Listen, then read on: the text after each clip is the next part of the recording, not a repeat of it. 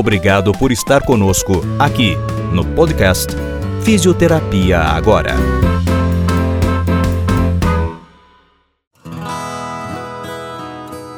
O COFITO está sediado em Brasília e sua área de jurisdição é todo o país.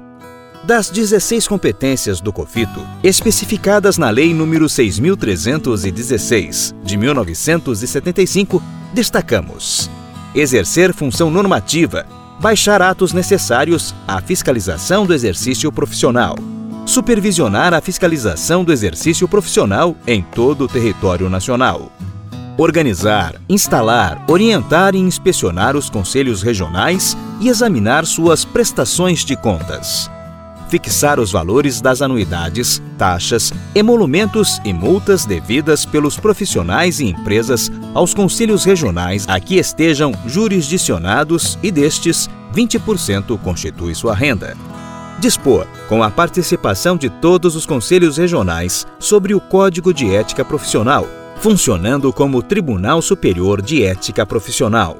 Estimular a exação no exercício da profissão, velando pelo prestígio e bom nome dos que a exercem. Instituir o modelo das carteiras e cartões de identidade profissional.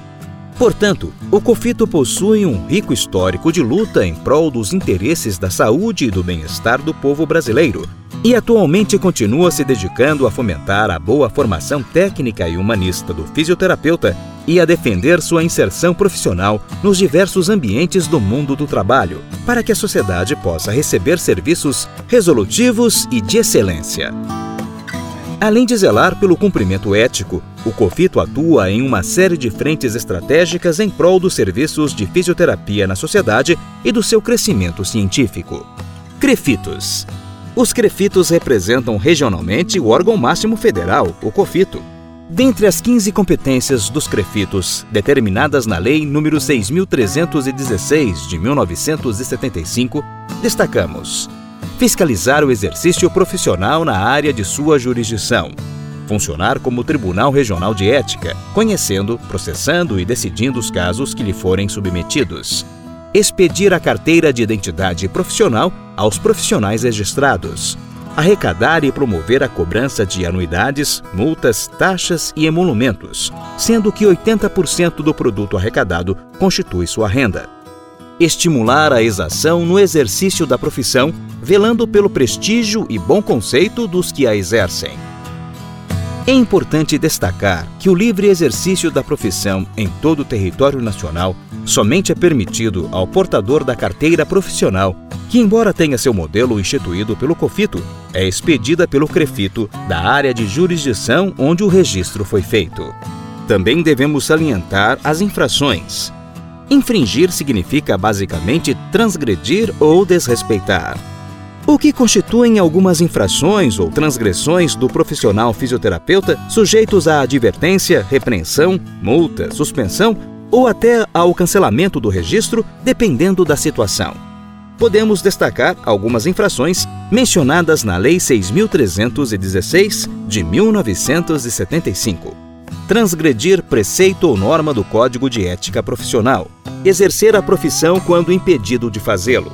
Facilitar, por qualquer meio, o exercício profissional aos que não são registrados ou aos leigos.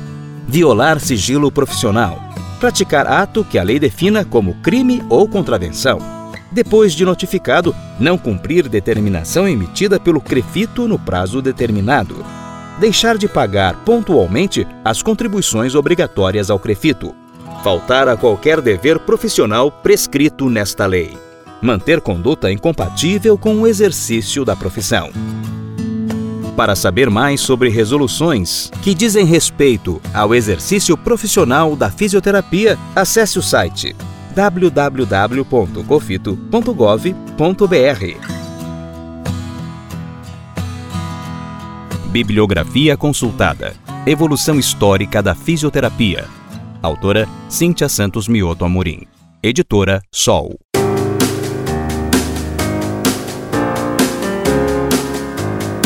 Fisioterapia agora.